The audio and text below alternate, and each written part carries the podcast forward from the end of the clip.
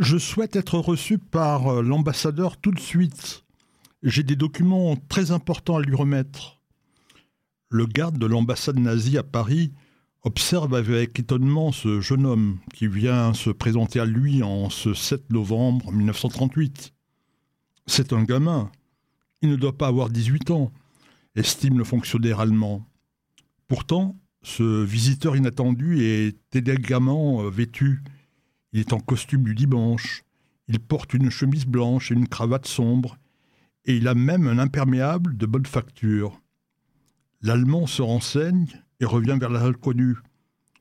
Monsieur l'ambassadeur n'est pas disponible, mais il a demandé à monsieur Ernst von Rath de vous recevoir. Je vais vous conduire à son bureau. À qui ai-je l'honneur? demande von Rath. L'inconnu ne répond pas. Il sort euh, calmement de son imperméable un revolver. Il tire cinq balles à bout portant sur le diplomate, qui s'écroule dans un bain de sang.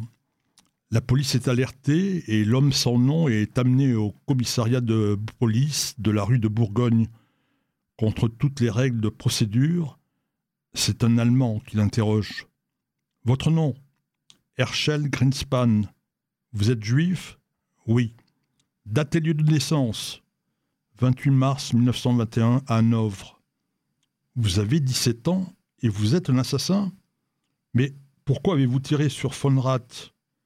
C'est pour venger mes parents, qui sont polonais et qui ont été expulsés la semaine dernière d'Allemagne.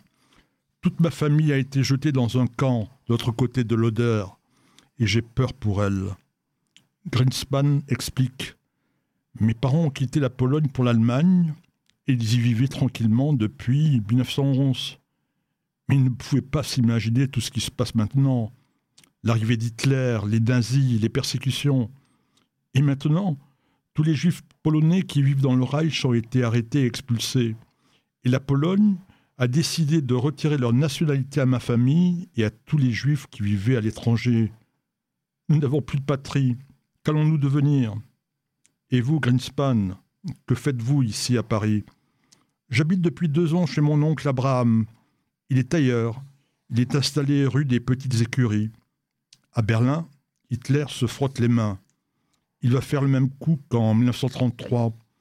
Après l'incendie du Reichstag, le Parlement, le 28 février de cette année, il avait suspendu euh, toutes les libertés et lancé une campagne de répression contre les communistes. Von Rath succombe à ses blessures le 9 novembre 1938. Aussitôt, Hitler lance l'opération Nuit de cristal. Les nazis profanent les 600 synagogues d'Allemagne. Ils pillent les magasins appartenant à des juifs et entrent dans leurs appartements. Ils massacrent des centaines de juifs et 30 000 personnes, dont des femmes, des enfants et des vieillards, sont envoyés dans des camps de concentration. Une amende d'un milliard de marques est imposée aux juifs qui n'ont pas été raflés. Les juifs se précipitent pour obtenir des visas de sortie, mais les consulats restent fermés, tout comme à Vienne, où les mêmes événements tragiques ont eu lieu. Herschel Greenspan, lui, a été mis en prison. Le déclenchement de la guerre, le 1er septembre 1939, empêche son procès, mais les hommes de Pétain le livrent en juillet 1940 aux Allemands. On n'aura plus jamais de nouvelles de Greenspan. Avant de se rendre à l'ambassade d'Allemagne, il avait envoyé une lettre d'adieu à ses parents. Mon cœur saigne quand j'entends parler de la tragédie des Juifs. Je dois protester, je dois agir pour que le monde entier entende mon cri. Que Dieu me pardonne. Pardonnez-moi, mes chers parents, votre fils qui vous aime, Herschel.